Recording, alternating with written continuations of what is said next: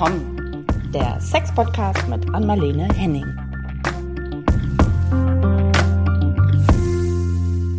Hallo alle zusammen, herzlich willkommen zu einer neuen Folge von Ach komm, hier sind wieder Anmalene und Caro heute mit einem Gast. Hallo Anmalene und hallo Christian. Ja, hallo. Christian Thiel, hi.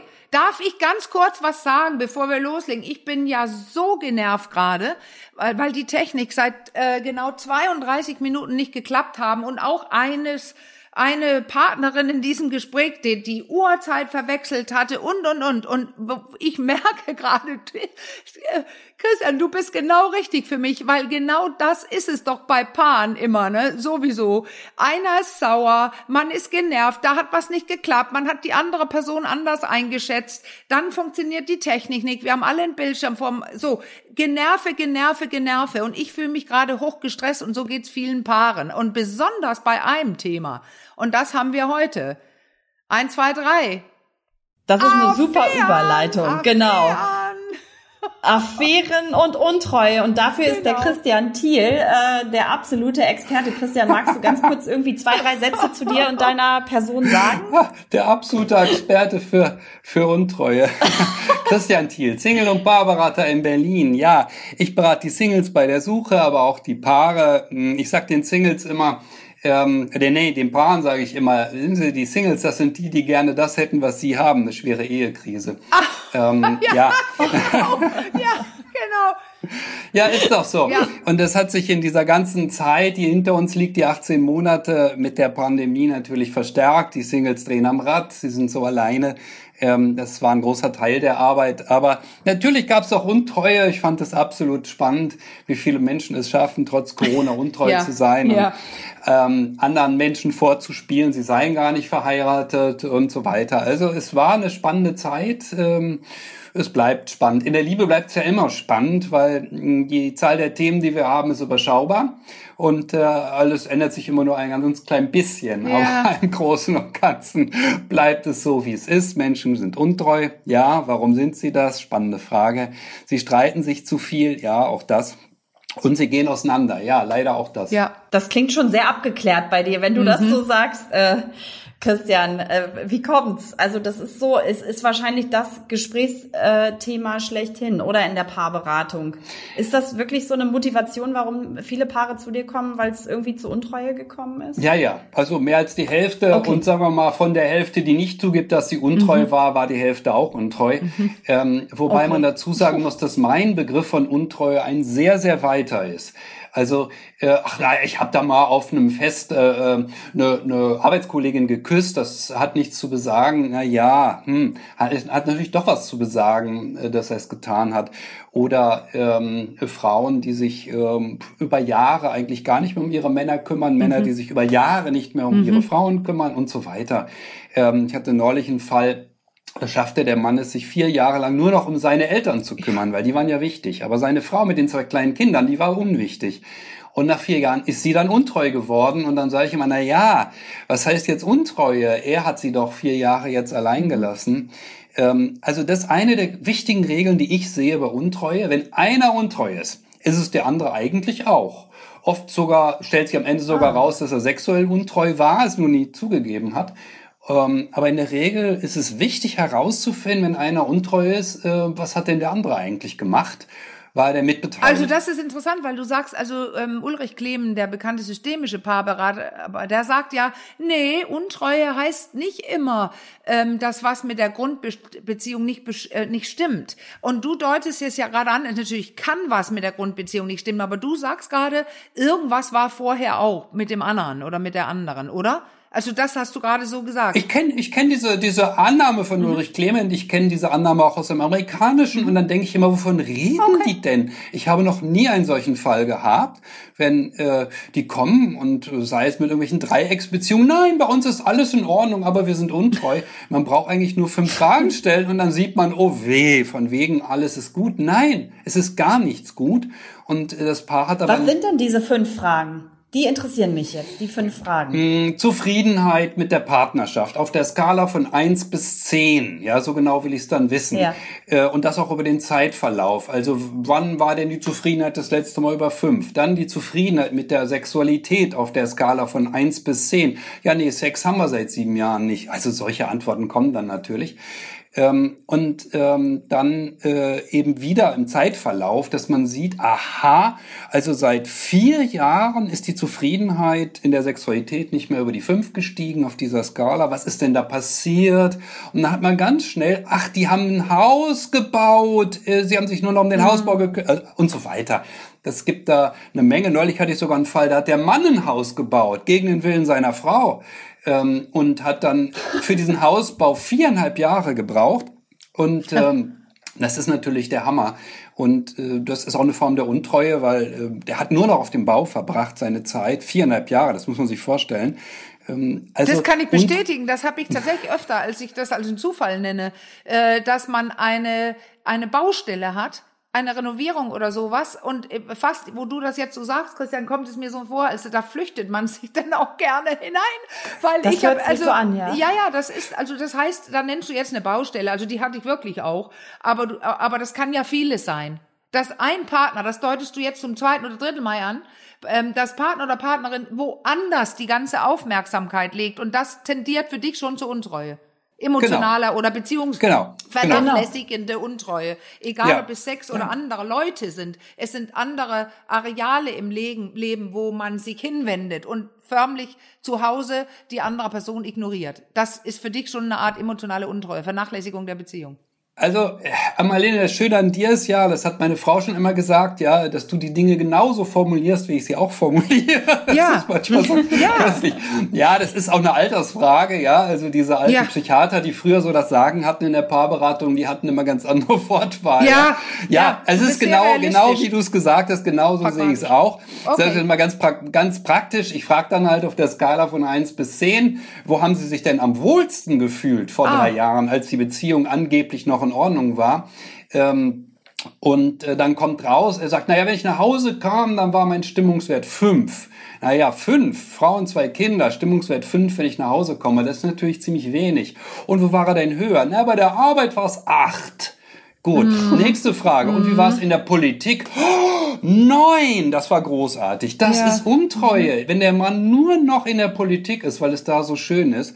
Und das wird klein geredet. Die tun dann so, als seien sie ein glückliches Paar. Das sind die aber gar nicht. Das sieht man doch an den Zahlen. Und ich bin da immer so Ja. ungalant mit meiner Skala eins bis zehn. Das ist wunderbar. Dann kann man immer genau Ja. sagen, wo ist die Mitte und Ja. ja. Nimmst du das auch? Machst du es auch mit so einer Skala? Nee, aber ich mache ungefähr das Gleiche. Aber ich, das, mit der Skala, das ist, das, Ja. das nutze ich eher woanders. Aber ich merke gerade, hier ist es schlau.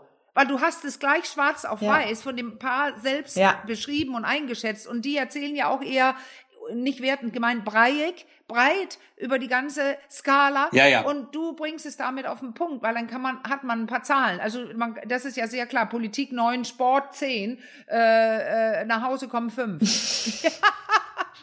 Ja.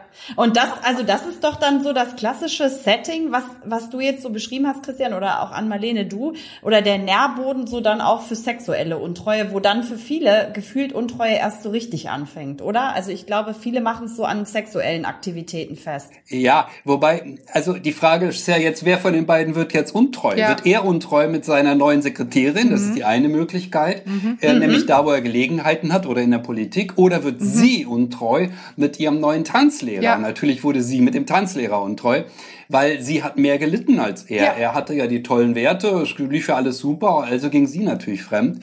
Und dann kommt dieses Blaming, also du bist schuld, du bist schuld, du bist schuld, du hast uns verraten. Der Mann macht jetzt also den großen Angriff auf die Frau. Ich finde Untreue auch nicht in Ordnung, gar keine Frage. Das ist auch eine starke Verunsicherung. Nur hilft es ja gar nichts, jetzt der Frau zu sagen, ähm, du hast Schuld. Ähm, das Problem ist natürlich, dass die meisten sich in ihre Affärenpartner, die haben nicht heißen Sex mit denen und finden das ganz toll, sondern die verlieben sich in Ja, die. das ist das. Das ist ja das Problem, ja. ja. Und dann verlieben sie sich in jemanden, der für eine Partnerschaft vollständig ungeeignet ist. Das wissen die auch. Der, Ja. ähm, Tanzlehrer äh, hat natürlich laufende Affären und ist ja. überhaupt nicht an der Partnerschaft interessiert.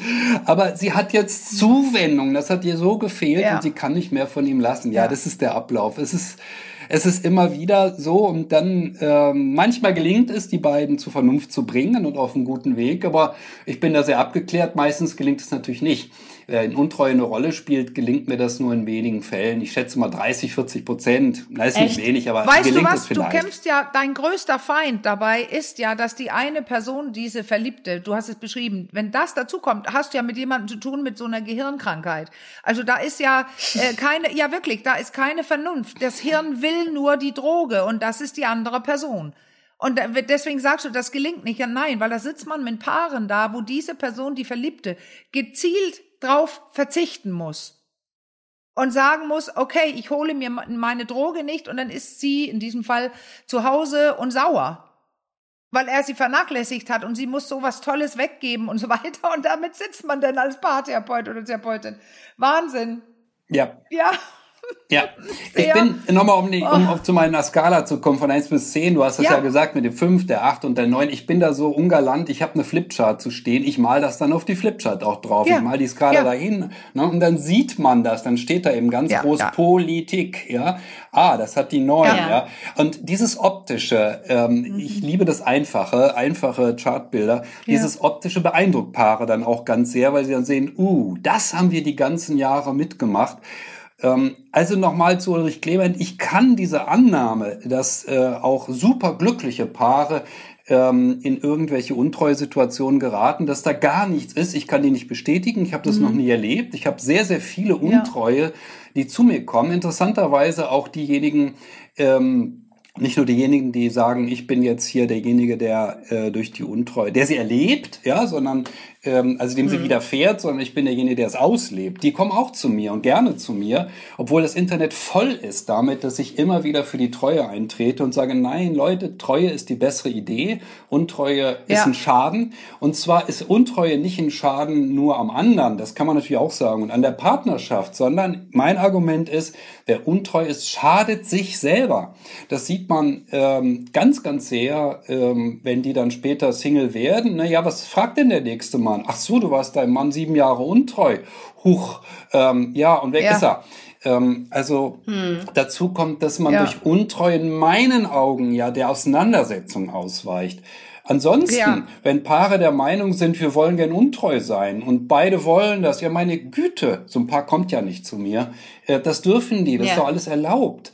Nur mh, hm. dann ist man schnell im Bereich der offenen Beziehungen auch, die ja auch sehr äh, en vogue sind momentan. Ne? Nee, die sind in der Presse en vogue, aber in der Praxis, also okay. gibt es sie so gut wie gar nicht. Und wenn es sie gibt, dann ist die Hälfte davon eine Notlösung, nämlich von den Paaren, die jetzt so unglücklich ja. sind, dass sie eben merken, hm, es läuft nicht mehr gut bei uns, also führen wir jetzt eine sogenannte offene Beziehung. Das war schon immer so, dass die offene Beziehung oft nur angehängt wurde, ähm, sozusagen, okay. um das Ende einer Partnerschaft hinauszuzögern. Die echte offene Beziehung ähm, ist sehr selten. Ich sehe es ja im Bekanntenkreis, also sagen wir mal so in ihren 20er Jahren, zwischen 20 und 30, haben das noch relativ viele, eine offene Beziehung. Ja, das funktioniert auch. Genau. Das funktioniert. Sobald genau. Kinder kommen, also ich ja. kenne nicht eine offene Beziehung mit Kindern, die funktioniert hat, nicht eine einzige. Und ähm, schauen wir mal, also Vorbehalte muss es da nicht geben. Es ist ja alles erlaubt. Nur ähm, die Frage ja. ist immer, ähm, ob nicht doch der eine oder, oder die andere sich schädigen, wenn sie untreu sind. Und das ist das, was ich sehe. Ähm, weil natürlich ist auch das Auseinandergehen ungleich schwerer, wenn wir dem anderen aufbürden. Auch übrigens, ich habe jemanden gefunden, der ist viel netter als du, ja. Das kränkt das Ego ja so schrecklich, dass dann, egal wer es erlebt, das Gegenüber also der Mann als derjenige, der betrogen wurde, die Frau als diejenige, die betrogen wurde, eben zu härtesten Mitteln greift äh, in der Scheidungs- oder Trennungssituation und dann eben den schrecklichsten Rosenkrieg aller Zeiten anzettelt. Und das mhm. möchte man nicht erlebt haben. Das, sowas kann wiederum auch nochmal sieben nee. Jahre dauern, bis ein äh, richtig ja. heftiger Rosenkrieg vorbei ist. Das kann tatsächlich, ich habe neulich gehabt, der dauerte dreieinhalb Jahre und er sagte, die Anwältin hat ihm gesagt, kann nochmal dreieinhalb Jahre dauern. Ich sag, ja, ja, oh, habe ich uff. auch. Das klingt genau. schon so erschöpfend. Was sind denn so, so äh, klassische Streitmuster, wenn Untreue eine Rolle spielt? Also ist das so diese klassische Vorwurfsnummer, du hast aber und du hast aber dies und äh, oder wer spricht da in so einem Streit? also das, das Repertoire ist ja unerschöpflich. Ich wundere mich ja immer, wieso Ja. Paare glauben, dass sie berechtigt sind, sich heftigst zu kritisieren. Ich rede gar nicht so oft vom Streit. Das ist das, womit die Paare kommen. Die kommen, oh, wir streiten uns so oft. Wir wissen auch nicht warum, aber ich weiß warum, weil die sich natürlich Ah. heftigst kritisiert haben. Das ist nun, äh, wenn man Ja. das nun ein paar Jahre macht, weiß man das. Die haben sich alle heftigst kritisiert und deshalb Ja. es ist zum Streit gekommen. Die Frau hat den Mann heftig attackiert oder umgekehrt und jeder, der andere ist drauf eingestiegen. Ähm, die Kritik ist das Thema, das ich äh, in den Vordergrund schiebe und sage, hm, das sieht ja so aus, als wenn sie sich oft sehr heftig kritisieren und das tut Menschen nicht gut. Menschen wollen verstanden werden im Kern. Ne? Wie bist du? Was bewegt dich? Aber kritisiert werden, hm, muss das denn sein? Reicht es nicht für eigene Wünsche und Ja. Bedürfnisse einzutreten, was sie dann im Umkehr, also sie kritisieren gerne, aber sie tun wenig dafür, um für eigene Wünsche und Bedürfnisse einzutreten. Das ist eine makabere Und interessant, interessanterweise kritisieren sie sich ja gerade sehr oft dafür, dass die andere Person meine Bedürfnisse nicht erfüllt. Ja, genau. Yes, yes, yes. Für eintrete, da ist die andere Person schuld, dass ich das nicht bekomme, dass ich so nicht, dass ich so nicht und ja, und dann sind wir mitten in dem Karussell. Ja, Ja. Ja. ja. Da ist man nicht mehr bei sich, ne? Das haben wir ja schon häufiger in, in anderen Szenarien auch äh, festgestellt. Wenn man irgendwie nicht mehr bei sich ist, dann wird's, fangen oft, oft die Probleme an. Mm, Und dann ist es ganz hilfreich, ähm, das kann man auch wieder grafisch machen. Ich gehe dann vor auf der Flipchart mit diesem Minus- und dem Pluskästchen von John Gottman, sag hier auf äh, ein Ja. Teil Minus soll Ja. fünf Teil Plus kommen. Wie ist es denn bei Ihnen? Und dann sitzt der Mann da und starrt auf diese Grafik ein Teil Minus und Kästchen und fünf Kästchen mit Plus. Und irgendwann sagt er zu seiner Frau, aber sag mal, Schatz, bei uns ist es doch genau umgekehrt, oder? Also fünfmal Minus auf einmal Plus. Die kritisieren sich pausenlos und sie meinen das Recht dazu zu haben, den anderen zu kritisieren. Ja. Und Darf wenn- ich ganz kurz sagen, wenn die Leute das nicht kennen, weil das war jetzt fast ein bisschen intern von Gottmann, dieses Ding, der hat einfach gesagt, die These ist, wenn man einmal heftig kritisiert, braucht es fünf äh, Komplimente oder fünf gute Dinge, fünf Plusse, wie Christian sagt, um des Minus auszugleichen. Das ist das Modell. Und du zeichnest das dann so auf, dass das Paar total sehen kann, dass ganz, ganz viele Plusse fehlen, weil so viele Minusse da stehen, ne? Da müssen, bei vier Minusen müssen 20 Plusse kommen, ne? Hilft besonders beim hilft besonders beim deutschen Ingenieur, ja, der sitzt dann da und sieht die Grafik und sagt, ups, ui, ui, ui, ja, so schon überzeugt. Ach, so ist das. Ja. Und ähm, dann ist natürlich so, das Paar, das kommt, möchte mich mit den Minusen beschäftigen, mit der Tatsache, dass es Ja. in ihrer Partnerschaft Ja. Minus gibt.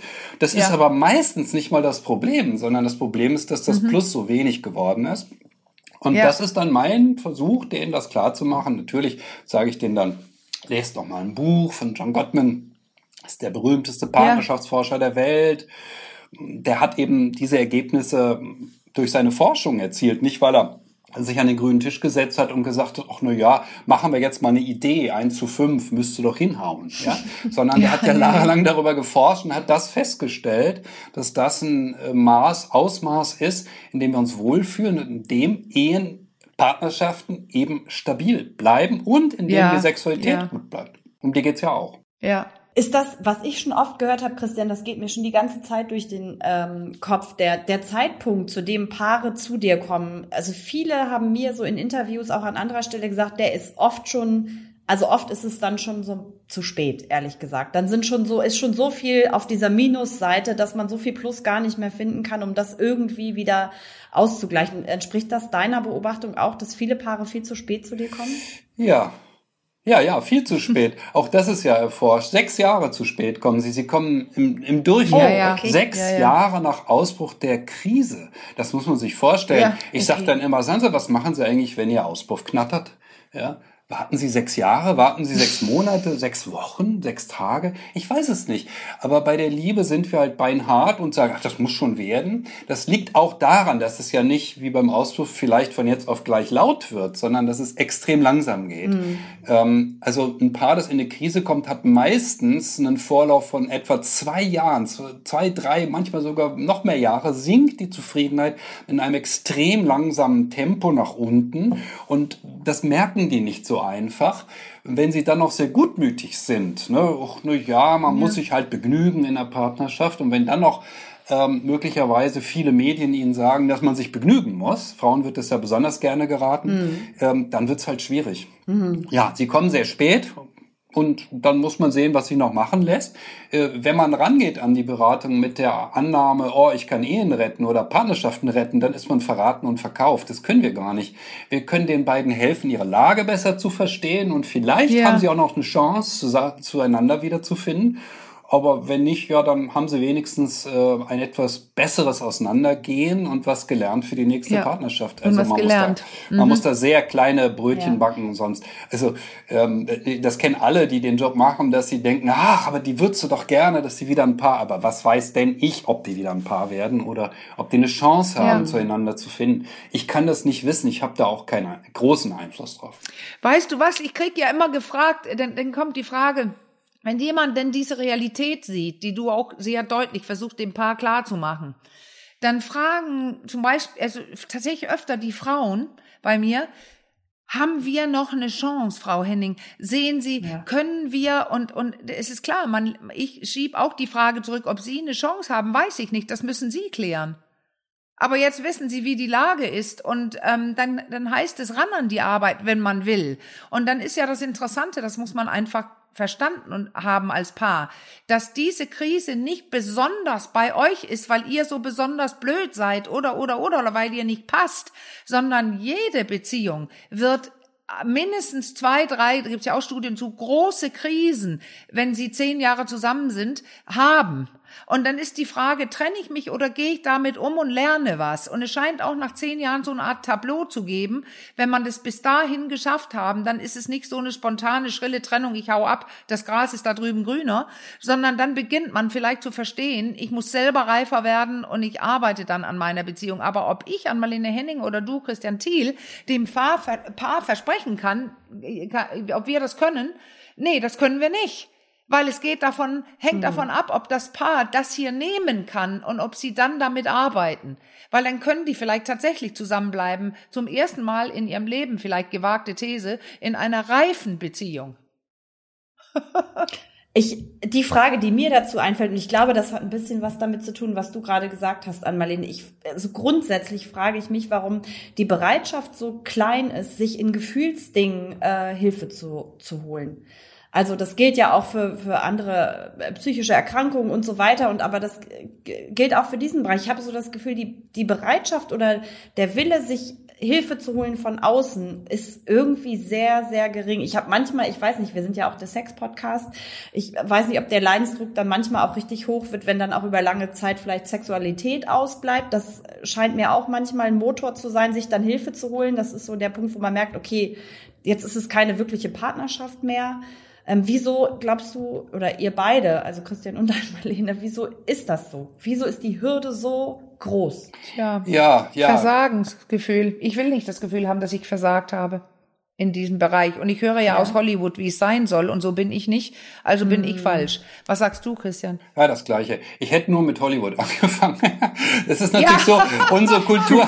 Interessant. Oh, wie einig so, ihr euch Ja, seid. das ist, das ist, wie gesagt, ich kenne das. Ähm, ich habe ja, ich habe ja irgendwann mal Texte gesehen. Ganz früher, es ist 15 Jahre wahrscheinlich her, von Ann-Marlene Texte gesehen. Ich dachte, oh Mensch, die sagt ja das Gleiche wie ich. Und dann habe ich sie kontaktiert ja, und sage, sag mal, Ann-Marlene, sollen wir nicht mal ein Buch zusammenschreiben? Sagt dann Marlene, ah ja, ich ja. schreibe schon gerade mit jemand an einem Buch. Ähm, weil ja. das ist, das ist, ja, ähm, das sind Dinge, die sind im, im Zeitgeist auch drin, dass wir uns mehr mit Themen auseinandersetzen. Ja. Also was macht Hollywood? Aber Hollywood ist nur ein Stichwort. Also wie mh, hm, reden wir in unserer Kultur über die Liebe? Wie denken wir über die Liebe?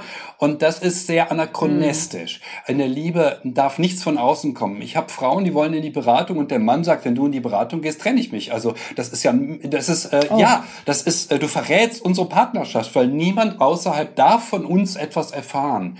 Also so, äh, puh, archaisch ist das falsche Wort, aber so altfordern, also so zurückgeblieben sind manche Männer noch. Er ist natürlich ITler und verdient viel Geld und ja, also ist so ein richtiger Machertyp und ähm, hat sich nie mit Gefühlen auseinandergesetzt. Das ist so der Standard ähm, nach wie vor in der Beratung. Die Frauen haben das mehr gemacht. Natürlich gibt es auch Frauen, die es nicht so tun. Das ist dann ähm, besonders schwierig natürlich. Also sie ist die äh, geborene Betriebswirtin ja, und hat auch nichts als Betriebswirtschaft so richtig studiert, äh, mit Gefühlen sich nie so richtig beschäftigt. Er ist der Betriebswirt so und die beiden versuchen eine Partnerschaft.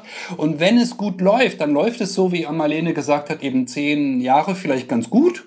Und dann kommt ein Punkt, an dem beide einen kleinen Fehler machen und die Beziehung geht nur noch nach unten, nach unten, nach unten, bis eben zur Auflösung. Und ehe die in die Beratung kommen, ja, da ist die Ehe fast ruiniert oder sie ist ruiniert. Sie stehen kurz vor Trennung. Ja, das ist leider so. Ich kann es auch nicht so leicht ändern. Äh, ich bin aber dafür, dass die Medien sich ändern, aber das äh, geht dann, ja. das geht dann wieder an andere, spielt man da den Ball und sagt, oh, solange das in den Medien so ist, dass die Liebe ja äh, so einfach ist und dass das, was real in der Liebe für Probleme auftreten, ja auch gar keine Rolle spielt in irgendwelchen Kinofilmen ähm, ist es für uns sehr schwer, den Leuten zu erklären, was eigentlich wirklich Liebe ist und wie die funktioniert. es ist auch ja. nicht so kompliziert ja. mit diesen fünf Teile Plus auf ein Teil Minus. Es ist ja keine Raketenwissenschaft, sondern sehr simpel. Und Verliebte haben eben eine noch größere Plussäule, die haben 10, 15, 20 mhm. Plusbausteine mhm. auf ein ganz kleines, kleines Minus. Das alles wissen wir ja, ja. oder könnten wir wissen. Und ja, aber wir haben keine Kultur, in der wir glauben, dass wir uns für die Liebe wirklich interessieren müssen, für Gefühle wirklich interessieren müssen. Und ja. wir haben keine Kultur, die ja. sagt, okay, wenn man ein Paar ist, dann muss man dafür sorgen, dass man in einer engen gefühlsmäßigen Verbundenheit bleibt. Sondern das ist so wie, ich habe einen Edelstein gefunden, jetzt habe ich ihn, jetzt ist die Liebe in Sack und Tüten und jetzt ist gut. Jetzt kann der Mann sich also hinausrichten in die Welt und draußen bewähren. Die Ehe wird erhalten bleiben. Und dass das nicht geht, dass man sich um den mhm. anderen kümmern muss, das fehlt. Also unser Bild ja. von der Liebe ist als da, Idee. Es fehlt in der als in der Idee einfach. Da, wenn wenn wir uns kümmern müssen, wenn es Arbeit wird, wenn es anstrengend wird, dann sind wir falsch mhm. füreinander. Oder dann hätte ja. es nicht sein sollen und nicht nein, so ist es. Das muss jedes Paar. Ja. ja. Na, und auch, was ich gerade noch dachte, so ein wirklich liebevoller Umgang auch erstmal mit sich selbst, oder? Ja, ja. Also, weil das sprach dir vorhin an, wenn man immer vom Gegenüber erwartet, dass, dass der oder diejenige da irgendwelche Bedürfnisse erfüllt, die ich irgendwie nicht da sind, das ist ja auch eine, eine Riesenbürde und Last, ne? Also für das Gegenüber. Also das kann ja in Teilen so sein, aber wenn das, wenn man sich nur so aus dem Außen, sage ich mal, auftankt und äh, selbst so keine, kein wirklich gutes Gespür für sich selbst hat oder so vielleicht auch mit sich ein Stück weit im Reinen ist, dann ist es vielleicht auch schwierig, oder? Es gehört immer dazu. Ich bin nicht zuerst. Ich bin nicht ganz einverstanden, weil ähm, mhm. der Kern ist für mich nicht, dass man mit sich selbst im Reinen ist, sondern dass man verstanden hat, ähm, dass man seine eigenen Bedürfnisse deutlich ja. vertreten muss gegenüber dem anderen. Ja. Weil ja, ansonsten okay. besteht immer so die Gefahr, dass man sagt, ach, liebe dich doch nur selbst, dann wird das schon. Nein, das wird nicht, sondern wir nee, müssen uns vertreten, deutlich vertreten. Genau. Und das sehe ich halt in der Beratung wieder und wieder, wenn das zwei sehr brave sind, aus ihrer Herkunftsfamilie sehr brave, die nicht gelernt haben, deutlich zu machen, was sie brauchen, dann ja. wird es sehr schwierig. Und dann ist die Wahrscheinlichkeit einer Ehekrise von Anfang an äh, 99,9 Prozent. Wenn sie dann kommt, sind beide entsetzt. Ähm, und dann bringe ich ihnen halt bei, dass es daran liegt, dass sie zu wenig dafür tun, sich für ihre Bedürfnisse ja. einzusetzen. Klagen hilft nicht, sondern man muss deutlich sagen, pass mal auf, ich brauche da was. Und das muss man so deutlich machen, dass der andere versteht, ah, okay, wenn ich jetzt nicht reagiere, oh, dann wird's schwieriger. Hm. Und jetzt sagst du die ganze Zeit ja. brave. Jetzt weiß ich ja, was wir den Hörern und Hörerinnen länger schon auch alles so ähm, erzählen oder beibringen. Äh, ich glaube, da meinst du ähm, die, die wir immer symbiotische Paare nennen, die so Angst haben, mm. was zu sagen, mm. um äh, und sagen, oh, ich möchte das und das, weil das schon als Anecken gefühlt wird. Oder oh Gott, jetzt kann ich Partner oder Partnerin verschrecken. Ich sage lieber nichts. Also die haben gelernt, ich, ich muss mich bedeckt halten. Das höre ich so ein bisschen raus. Ist das richtig, dass du diese Richtung meinst, äh, wenn du brave Paare sagst? Nicht ganz, weil ich meine gar nicht brave ah. Paare, sondern ich meine, dass jeder der beiden aus einer Herkunftsfamilie kommt, in dem in der er oder sie eine sehr brave Rolle gespielt hat. Ich war das brave Kind. Ja, wir sind so ein bisschen äh, okay, bei diesem ja, Bild des inneren Kindes, das ich selber nicht so benutze. Aber ich sage, na ja, wie waren Sie denn als mhm. Fünfjährige? Muss ich mir Sie jetzt sehr brav vorstellen? Sehr brave Erstgeborene. Das ist sozusagen der Standard.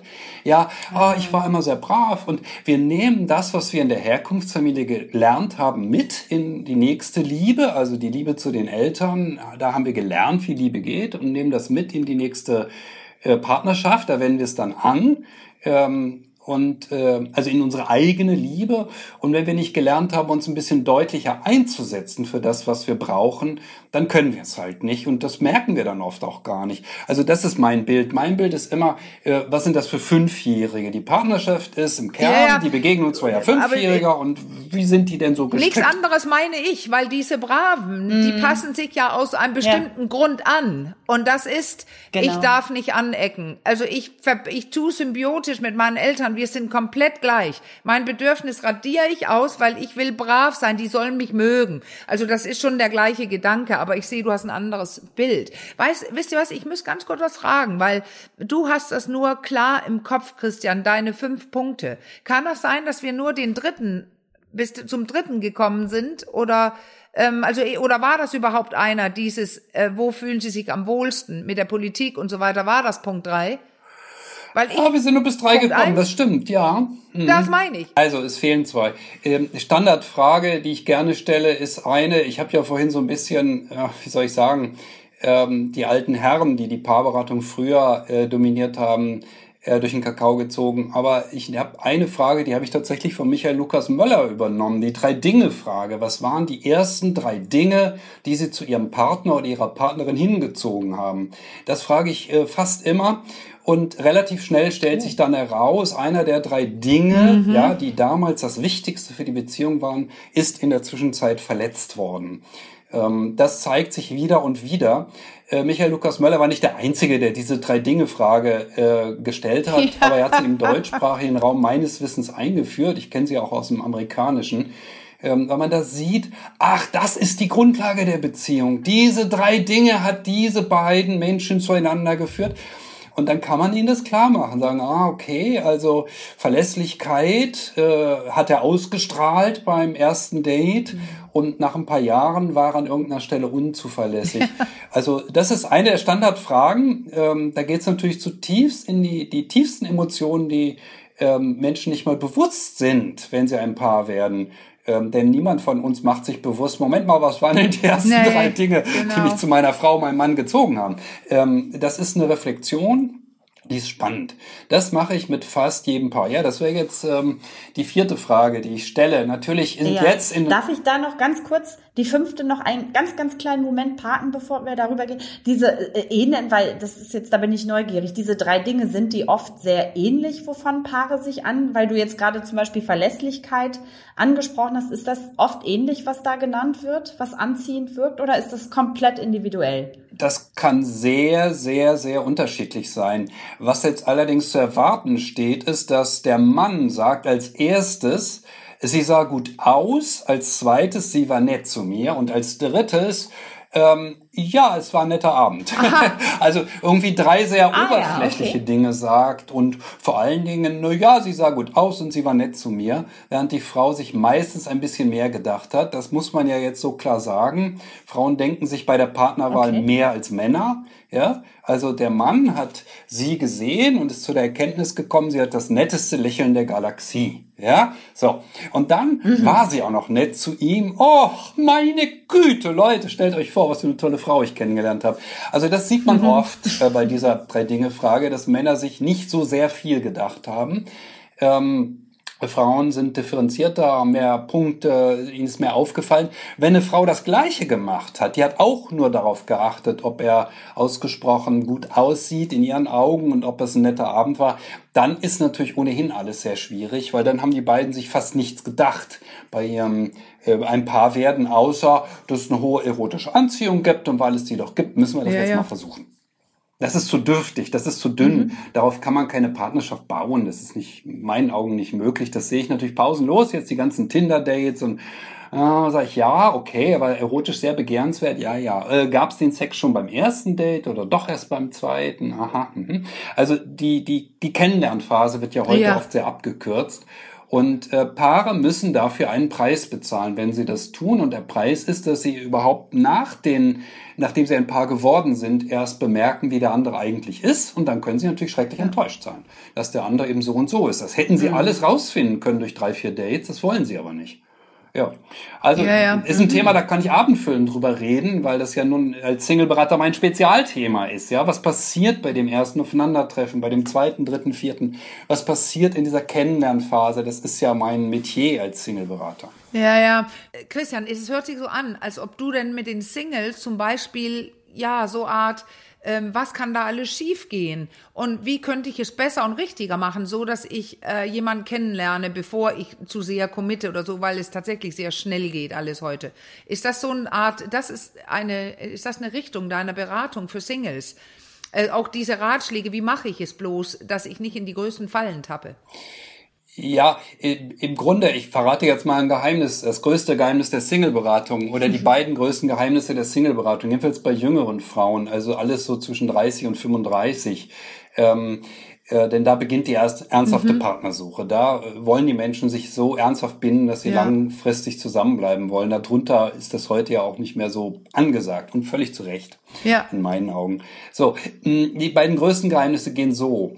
Erstens, lassen Sie bitte den Alkohol weg beim Kennenlernen. Ach wirklich, warum denn das, Herr Thiel? Ich sag ja, wenn Sie den Alkohol weglassen, äh, sich den anderen also nicht schwindelig trinken, dann läuft es besser. ja, und für, für den Rat zahlen Frauen ziemlich viel Geld, um den von mir zu bekommen. Ja, und es gibt Frauen, die hatten noch mhm. nie einen Partner, den sie nicht sturzbetrunken nach Hause mhm. genommen haben. Und dann mhm. wundern sie sich, dass mhm. er nicht passt. So, das ist natürlich diese Spaßkultur, die wir alle, als wir jung oder fast alle, als wir jung waren, mal drauf hatten. Man geht mit 16 oder auch noch mit 22, auch mit 25 auf eine Fete, schleppt mal einen ab und ach, das wird doch bestimmt ganz nett, wird's meistens auch, aber eben nicht dauerhaft stabil. Also Alkohol weglassen ist tatsächlich ein Punkt. Und der zweite Punkt ist, dass ich versuche, ähm, auch, äh, ich sacke jetzt so ein bisschen in mich zusammen, auch die etwas älteren Damen, also die auch schon mit 45, ja, noch der Meinung sind, beim ersten Date müssen sie ihn nach Hause abschleppen, äh, dazu zu bringen, sich ja. Zeit zu lassen. Weil dass er äh, äh, ein ausgesprochen großes Distanzbedürfnis hat, das äh, zehnmal, hundertmal so groß ist wie ihrs, das hätte sie mit drei Dates rausfinden können, ja. Aber wenn man beim ersten Date, weil es so schrecklich nett ist, ihn mit nach Hause schleppt, dann geht das nicht. Die Prüfung des Partners oder der Partnerin hört auf, wenn wir uns körperlich nahe kommen. Da reicht ein Kuss, rumknutschen, reicht mir völlig. Ist danach die Prüfung vorbei. Und wenn wir ähm, eine gute Entscheidung treffen wollen über einen Partner mit oder eine Partnerin mit dem oder der wir dann über Jahrzehnte den leidenschaftlichsten Sex der Galaxie haben dürfen, das ist ja erlaubt, ja, dann sollten wir uns zu Anfang ein bisschen Zeit lassen, weil dann finden wir raus, aha, passt er, passt sie auch. Und dieser Job liegt eben in unserer Kultur fast ausschließlich bei der Frau. Ah. Der Mann sagt nur, oh ja, sieht gut aus, ist nett zu mir. Ne, dann ist es wie so im Kaufhaus, ja, geht er an der Kasse und sagt, oh, packen Sie mir ein, ich nehme Sie mit. Mhm. Ja, also das reicht dem schon. Nur diese beiden Punkte, ähm, das ist ja sehr häufig der Fall. Und die Frau ist diejenige, die sagt, Moment, Moment, Moment, ja, jetzt müssen wir mal genau hinschauen. Wenn sie nicht genau hinschaut, werden Partnerschaften ähm, kaum je stabil. Das sieht man in der Beratung pausenlos, ja. Ah, also ist so ein bisschen, also ist es Job der Frau, so eine ernsthafte Partnerschaft, die lange anhalten soll, anzubahnen. ja, ich sage mal so, äh, das sind so äh, Dinge, die in unserer Kultur nicht mehr so offen ausgesprochen hm. werden. Also nicht nur das ist Job der Frau. Ich sage auch immer, jede Ehe, die auch nur halbwegs vernünftig läuft, das war nicht das Verdienst des Mannes. Ah. Das war die Frau. Ja, die ja. hat verstanden, was es braucht, um eine gute Ehe zu führen oder eine gute Partnerschaft zu führen. Ähm, Männer weigern sich doch nach wie vor mit einer unglaublichen Beharrlichkeit überhaupt mal zu sagen, hm, Gefühle gibt's auch. Ah ja, lesen wir mal ein Buch oder beschäftigen wir uns mal damit. Die tun das nicht. Ähm, das ist der Job der Frau. Ja, so sehe ich das. Ähm, das ähm, wir sind da alles andere als gleichberechtigt. Äh, es kommt da keiner daher und sagt den Frauen, oh Mensch, hast du toll gemacht. Das braucht man nicht erwarten. Das macht einfach niemand. Sondern es gibt ja dann ein permanentes Frauenbashing. Ja, die Frau war zu anspruchsvoll in der Partnerschaft. Die hat ja gesagt, was man braucht, um glücklich zu sein. Sie ist zu anspruchsvoll bei der Partnersuche, denn sie hat ja einen Mann durchgewunken. Wie kann sie nur so dreist sein? Das ist ja, das ganze Internet ist voll mit diesen dämlichen Entschuldigung, mit diesen wirklich dämlichen ähm, äh, Artikeln darüber, dass Frauen zu anspruchsvoll sind.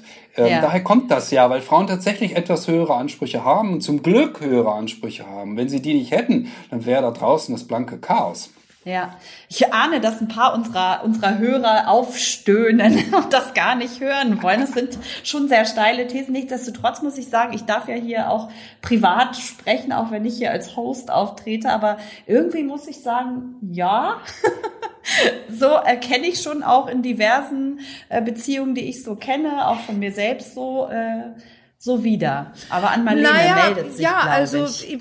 zum Teil muss, muss ich das auch bestätigen und das, ich, ich denke nur, man muss ganz, ganz kräftig betonen, mittlerweile ist ja klar, dass es nicht angeboren ist und dass das Gehirn von Frauen und Männern so unterschiedlich nicht ist in diesen Dingen. Aber wir äh, lernen das in unserer Sozialisierung. Die Männer sollen immer noch weniger Gefühle haben. Wenn sie welche haben, sollen sie aber nicht drüber reden und die Frau soll sich um alles kümmern und weil das Gehirn so plastisch und flexibel und veränderbar ist, wenn wir dann Erwachsene nehmen, hat man das dann so gelernt, so dass diese Unterschiede da sind.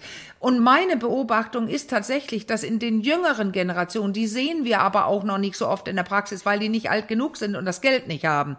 Dann die, die, die haben auch, wir waren da vorher, die haben eher auch offene Beziehungen, die auch funktionieren. Die sind viel, viel differenzierter und reifer, als wir in dem Alter waren wir Babyboomer. Und die haben auch eine andere Geschlechterauffassung. Also ich, ähm, ähm, ich habe äh, Gespräche geführt mit meinem Sohn, der ich sag jetzt um die 30 ist, dass er Beziehungen versuchte zu lösen und reden wollte und sich äh, Bedarf hatte nach Kontakt und Nähe, ein Problem zu lösen und die Frau komplett gemutet hat, wie ich das immer nenne. Also sie hat nicht darüber sprechen wollen, sie war nicht in Kontakt zu kriegen, sie löschte alle Kontaktdaten nach dem und so weiter. Also ähm, es gibt absolut äh, vernünftige, tolle junge Männer, die gelernt haben, hoffentlich von uns erzogen, von den Babyboomer-Frauen, die, wo die, wo die Männer absolut beziehungstüchtig sind und wo es eher so junge Frauen gibt, die das gar nicht können. Die spielen noch das Katz-Maus-Spiel. Nein, und er hat und stellen sich an und und und. Aber wieder ein Klischee. Und ich möchte gar keins aufmachen, hm. sondern nur das Konzept ein bisschen aufweichen, weil es immer Menschen gibt, die genau anders sind. Also hier darf sich wirklich keiner gestoßen fühlen und so, weil, weil es gibt immer den Mann, der es besser kann als die Frau und umgekehrt. Aber du sprichst ja von einer generellen Beobachtung in deiner Praxis, äh, Praxis Christian, und ich, ich habe sie auch oft, mhm. ja. Ich bin ja so als Männerbäscher sozusagen mhm. verrufen, auch hier in, ähm, äh, dem Podcast, ja. den ich mache, die Sache mit der Liebe, äh, immer heißt es, oh, du bist so gegen die Männer. Nein. Ich bin gar nicht gegen die Männer. Das ist tatsächlich genau so, wie du es formuliertest an Marlene. Es ist, das Gehirn ist extrem plastisch, ja. Aber was ist denn, wenn die ja. Jungs, ja, mit zwei, drei Jahren schon in die Kita kommen und bauen mit Bauklötzen ja. Brücken und die Mädels fragen sich, hey, wie geht's ja. den anderen Mädels? Ja? Hm, und dann ja. geht das immer so weiter, ja. In der Pubertät, die Jungs spielen ja. Fußball, danach spiel, äh, wird äh, Brückenbau studiert, ja, die Frau studiert ähm, vergleichende Kulturwissenschaft und hm. Ethnologie. Hm. Und dann treffen die irgendwann aufeinander und also das ähm, Ausmaß an Wissen über menschliche, zwischenmenschliche Gefühle ist einfach oft mhm. im Verhältnis, ich sag mal, eins zu fünf bis eins zu zehn zugunsten der Frau. Oh ja, das dann ist nur rein die Minus und Plus oben, oben drauf. Ja, genau.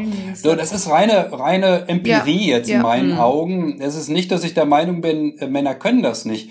Ich sag mal, ein Mann, der als Single-Mann zu mir kommt und der auch nur zwei oder pff, ich mache nicht viele Beratungen mit denen, zwei Beratungen und einen Workshop und ein Buch gelesen, der weiß von der Partnersuche ja. mehr als fast alle Frauen, auf die er trifft. Mehr muss hm. der gar nicht machen und schon ist sein Gehirn äh, ausgesprochen Ja, ja, das heißt, Männer können Aber er muss es eben Männer machen. Können es, absolut, ja. genau. Ja. Aber sie müssen es Wir sind uns da haben. einig. Das, Sie müssen es wollen. Sie müssen es wirklich wollen und dazu müssen Sie Zeit und Energie aufwenden und das tun Sie natürlich nur, wenn Sie sehr leiden. Ja, ich mhm. leide okay. so schrecklich, weil, ja, das ist so. Dann kommen Menschen in eine Beratung, egal ob in eine Single- oder in eine Paarberatung, weil der Leidensdruck ist zu groß ja. geworden. Was ich auch oft habe, ist eben äh, bei den Singles die Liebeskummerberatung. Das ist so der Spezialbereich, den ich auch sehr liebe. Ja, ähm, gerade habe ich drei drei Fälle von Liebeskummer parallel. Normalerweise habe ich nur so ein, zwei im Jahr und jetzt kommen gerade drei Liebeskummerfälle. Ähm, eine Frau, zwei Männer. Oh, also das ja. ist schon heftig, ähm, was da so hochkommt und die brauchen mich dann aber teilweise wirklich auch jeden jede Woche, weil mhm. es äh, mache ich sonst gar nicht so enge Termine, aber bei Liebeskummer ist das so. Da das ist ein großer Schmerz, ne?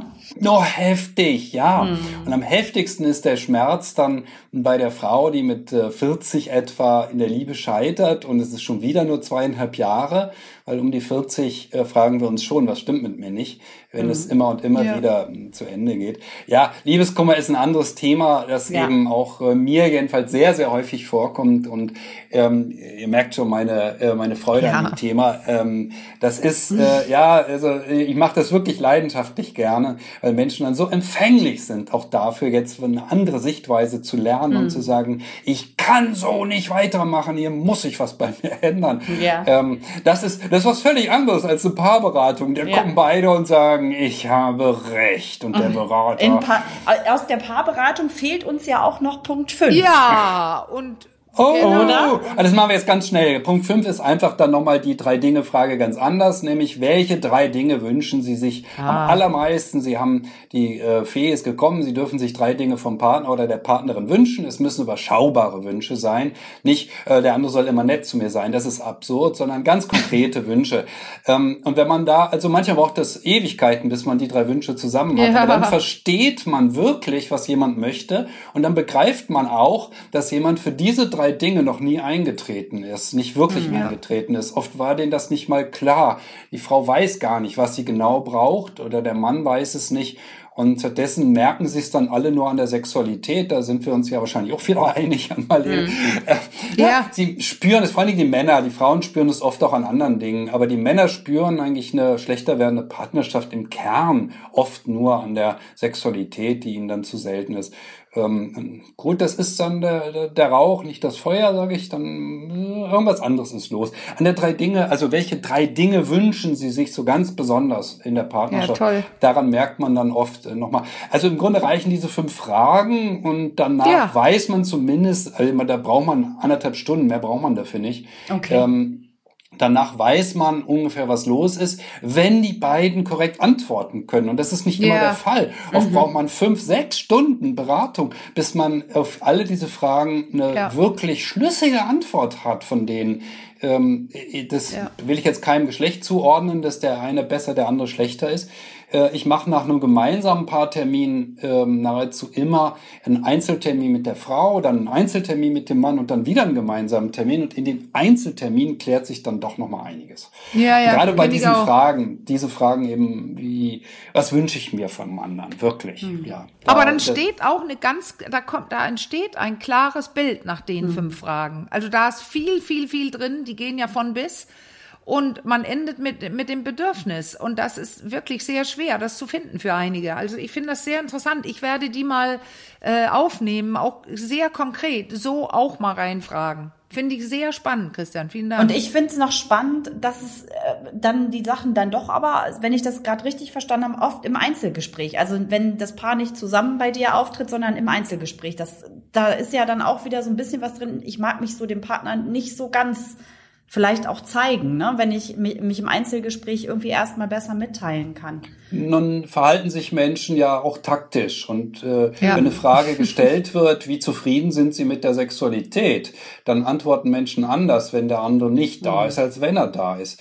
Äh, weil äh, wir immer das Gefühl haben, wenn ich jetzt eine Zahl sage, auf dieser Skala eins bis zehn, mhm. habe ich den anderen benotet mhm. und der fühlt sich schlecht. Darum okay. geht's ja, ja, gar nicht. Es geht ja nur um die eigene Zufriedenheit mit der Sexualität. Ach so, ja. Würde ich gerne noch auf ein Gender Gap hinweisen, das Gender Satisfaction Gap. Das habe ich auch hier in meinem neuen Buch ja. untergebracht, das mhm. demnächst rauskommen soll. Ja, ähm, weil bei den Zahlen der Zufriedenheit zeigt sich, zu 95 Prozent, dass der Mann viel zufriedener ist mit der Partnerschaft als die Frau. Mhm. Und ähm, das Fiese ist, dass die Männer das so drehen, ihre Frauen seien ja nur unzufrieden, weil mit denen stimme was nicht. Ja, das finde ich aber besonders dreist. Ja.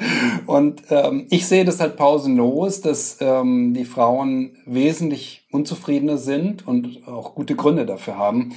Ähm, das sieht man an diesen Zahlen eben auch sehr schön. Und man kriegt eine offenere und ehrlichere Antwort in Einzelsitzungen. Ja, hm. ähm, das ist in der Tat so.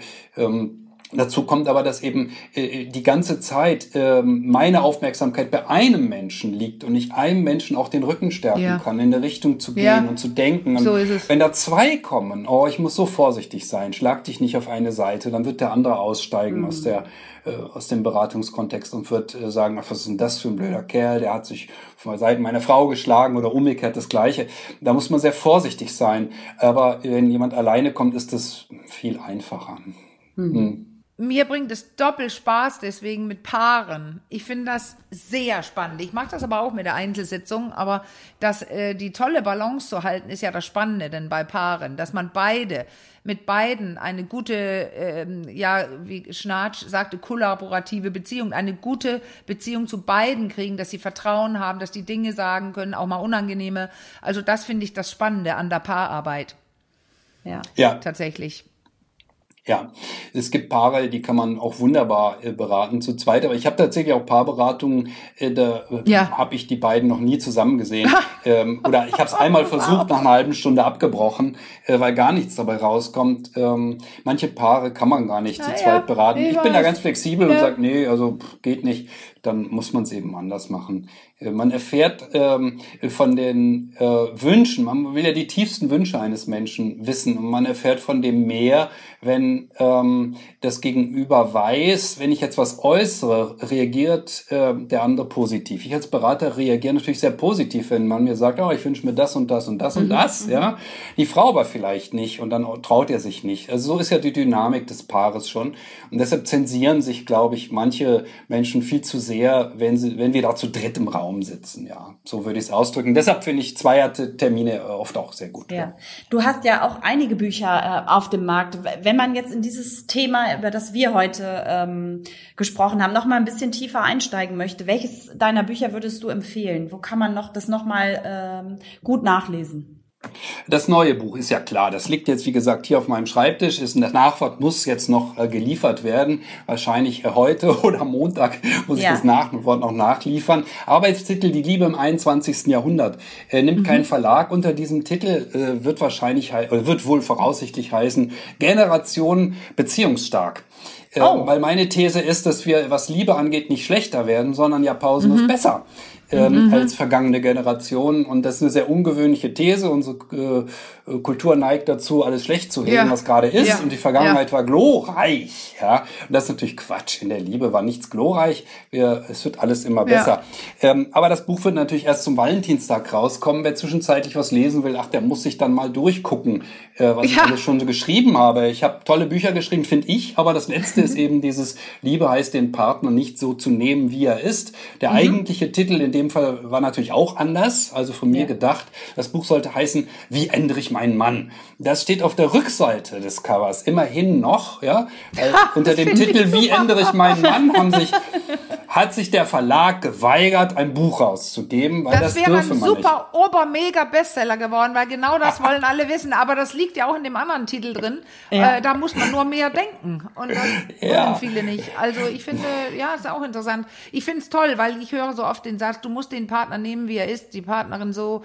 Nee, eben, nee. eben nicht. Jeder genau. hat die Chance, sich auch ein Stück weit weiterzuentwickeln. Ne? Das denke ich ja, auch egal. Aus wie. der Kindheit weg. Ja, genau. Aber Generation Beziehungsstark klingt wie ein toller Gegenentwurf und ich vermute, da ist es auch angelehnt zu Generation Beziehungsunfähig. Ne? Ach so? Ja. Gibt's so ein Buch? Ach, das wusste ja, ich nicht. Ja, natürlich. Ja, gibt's. Ganz prominent. Ich glaube, das war Natürlich, ewig, das ewig, weiß ewig ich, ja, auf ja. der Bestseller. Ja, Aber diese, dieses. Buch, dieses Buch gibt's ja äh, alle zehn Jahre neu. Immer wieder Ja. wird so ein Buch geschrieben darüber, dass die neue Generation, die ju- jungen Leute alle völlig unfähig sind, zu allem übrigens unfähig, zu Politik unfähig, zu ähm, gesellschaftlichem Denken, zu Verantwortung. Äh, die nächste Generation ist immer schrecklich. Aber ähm, ähm, das ist ähm, das ist Poesie in meinen Augen. Die Realität ist eine andere. Ähm, es gibt Dinge, die verbessern sich. Ja, da dürfen wir uns auch drüber freuen.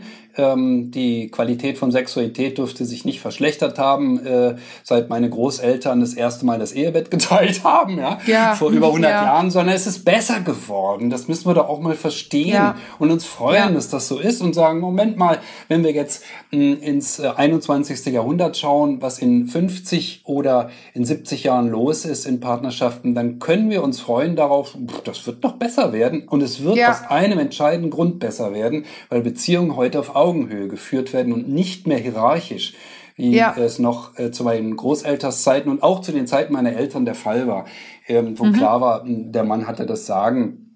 Ähm, jedenfalls in der Regel. Bei meinen Großeltern nicht, äh, jedenfalls nicht väterlicherseits, weil da hatte die Frau das Ja. Sagen. Die wusste Ich genau, entweder ich habe hier das Sagen Ja. oder ich muss mich unterordnen. Ja. Also, und ich kann dir auch recht geben, aber es ist nicht so weit. Du sagst, die Idee ist Beziehungs, Beziehungen auf Augenhöhe, klar, das war nicht. Jetzt wollen wir das und verlangen das, aber stattfinden tut es noch lange nicht. Aber das wir kann man arbeiten als weiter Frau dran. leider bestätigen. Ja. Ich stimme sofort zu, es Ja. gibt da überhaupt keinen Dissens, auch an der Stelle nicht. Ähm, Ja. Also äh, die Augenhöhe ist nach wie vor in meinen Augen überhaupt noch gar nicht erreicht. Ähm, wir sind zwar weit gekommen und das merken wir am Ja. deutlichsten an der Sexualität, ähm, weil die Ja. eben so eng mit dem Gefühlsleben zusammenhängt, ähm, Ja. dass Frauen heute äh, viel mehr Spaß eben auch daran haben, ja, Ja. Ähm, Sexualität zu erleben, als es vor 50 oder vor 100 Jahren der Fall war. Aber ähm, da ist sehr viel Luft nach wie vor nach oben. Das sehe ich ganz Ja. genauso wie du am Also- Und jetzt würde ich gerne Ja. sagen, das war interessant, nein, das ist auch interessant jetzt, dass Frauen mehr Spaß haben. Ich komme jetzt an Frauen und sage, nee, das hatten sie vorher auch. Ja. Es wurde nur nicht für wichtig gehalten. Frauen haben nicht plötzlich mehr Spaß, weil die damals was nicht durften oder heute dürfen die, jetzt dürfen die Spaß haben. Es gab genug Frauen immer, die auch damals schon Spaß hatten. Sie durften es nur nicht sagen und die durften es auch eigentlich nicht tun. Aber der Spaß für Frauen am Sex war schon immer da. Tja, meine Das These. ist doch, äh, würde ich sagen, ich, jetzt schiele ich doch so ein bisschen auf Ja. die Zeit. Ich würde sagen, das Ja, ist ein tolles Schlusswort. Wir arbeiten weiter daran, auf weiter immer mehr auf Augenhöhe zu kommen. Männer und Frauen. Ja. Und ähm, Das ist übrigens sagen- die beiden letzten Worte in meinem Buch, ja. Na, auf guck. Augenhöhe. Ja, ja, die Auf Liebe Augenhöhe. wird großartig, Damit aber auf Augenhöhe, bitte. Ja, damit gehen wir für heute raus. Wir sagen dir ganz äh, lieben Dank, Christian, dass du dir für uns äh, Zeit Danke, genommen ja, hast. genau. Genau, äh, vielen Dank, dass du unser Gast warst. Und ähm, an unsere Hörerinnen und Hörer sage ich wie immer, wenn ihr Fragen habt rund um dieses Thema über Untreue, äh, Streitkultur oder auch zu anderen Themen, dann schreibt uns an achcom.rnd.de. Ähm, wir freuen uns über all eure Zuschriften und versuchen so viele wie möglich davon zu beantworten. Und damit sagen wir Tschüss für heute. Tschüss. Bis ganz Bis dahin. bald. Ciao.